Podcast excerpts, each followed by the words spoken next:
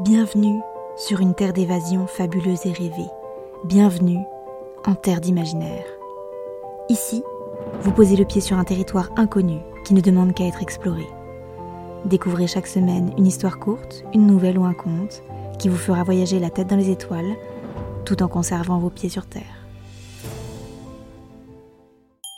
Découvrez aujourd'hui l'histoire d'Alba et de l'imaginarium.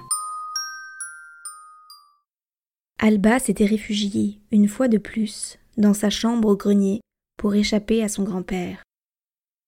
Son fauteuil roulant ne lui permettait pas d'atteindre le dernier étage de sa vieille maison. C'était aussi pour cela qu'il avait placé la chambre d'Alba au milieu des centaines d'objets poussiéreux de son grenier. Il y en avait tant que la petite fille n'avait pas encore pu en faire le tour en quatre ans. Elle avait simplement placé une vieille chemise déchirée qui lui servait d'oreiller sur la troisième étagère d'un meuble et récupérer un rideau abandonné pour s'en faire une couverture. Malgré tout, elle se sentait bien en haut de son étagère, elle se sentait en sécurité, et elle aimait prendre de la hauteur. Les parents d'Alba l'avaient abandonnée à l'âge de cinq ans chez le père de sa mère, Mounir. Handicapé depuis un terrible accident de tondeuse, son grand-père avait perdu l'usage de ses jambes et de sa joie de vivre par la même occasion. C'est ainsi qu'il avait raconté à sa petite fille qu'il n'avait jamais voulu l'accueillir. Cependant, son fauteuil l'avait empêché de courir pour la rendre à ses parents avant que la voiture ne s'en aille.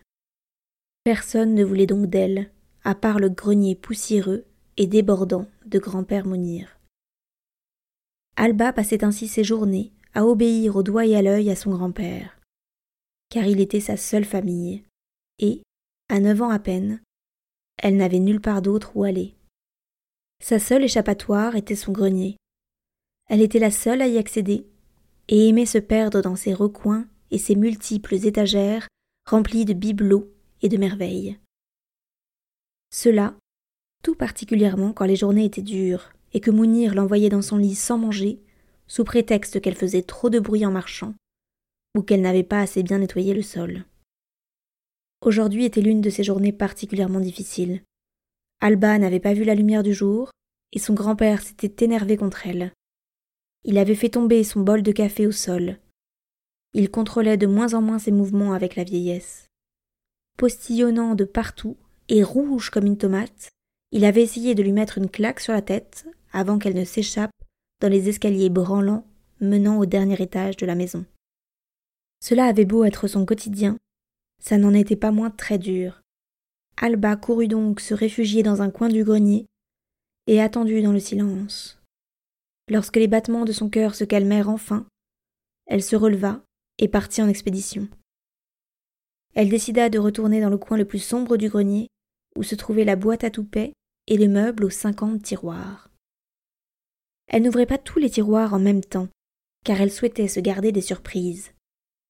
C'était un petit peu comme un calendrier de l'Avent, sauf qu'elle n'obtenait pas de chocolat, mais d'autres petits trésors comme des stylos sans encre, des araignées mortes, des chaussettes trouées ou encore des photos jaunies par le temps.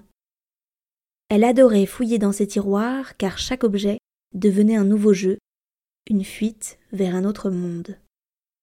Alors qu'elle ouvrait un tout nouveau tiroir, elle découvrit une petite boîte sphérique de la taille de sa main.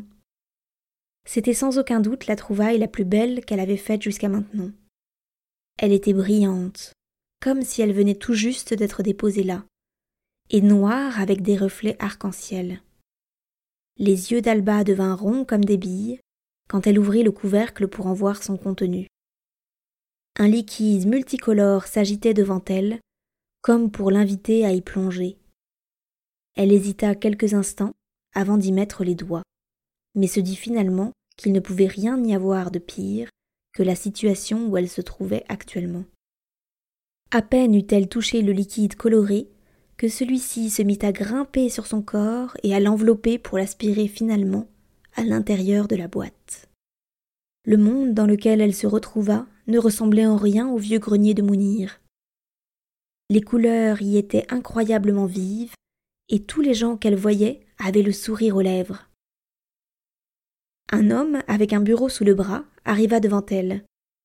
Il déposa le meuble qu'il tenait devant lui et annonça. Euh, bienvenue dans l'imaginarium, merci de ne pas signer votre nom ici et de ne conserver que vos rêves les plus fous. Je vois que votre mère vous a précédé, poursuivit-il à une vitesse ahurissante. Son imagination était splendide. Vous pourrez retrouver tout cela dans la porte jaune à votre droite et la porte Parme sera la vôtre. Bonne imagination à vous. Lorsqu'il eut terminé sa diatribe, il repartit son bureau sous le bras. Alba se dirigea donc vers la porte jaune et, après l'avoir franchie, découvrit tous les rêves que sa mère avait imaginés avant elle. Elle avait inventé une table girafe, un travail de chanteuse de publicité, un gâteau sans fin ni fin, ou encore un lit si confortable qu'il vous permettait de vous endormir dès que vous le touchiez. Le plus fou cependant fut ce qu'elle découvrit au fond d'un tiroir. Elle s'y vit elle-même, avec sa mère. Elle y vit également son père et leur rêve de partir à l'autre bout du monde, tous les trois. Alba continua à déambuler dans l'imagination de sa mère, puis décida de sortir pour emprunter l'autre porte et mettre en place ses propres rêves.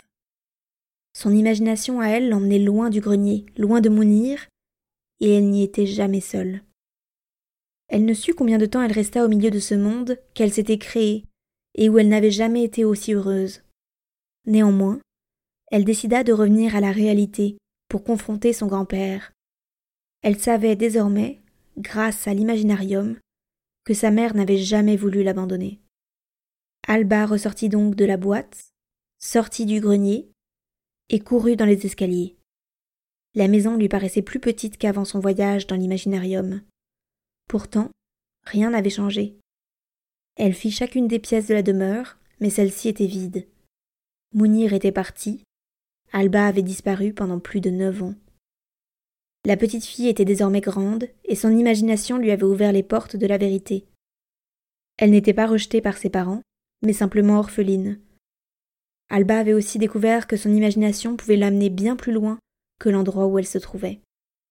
Âgée désormais de dix-huit ans, elle quitta la maison de Mounir sans se retourner prête à faire de son imagination une réalité.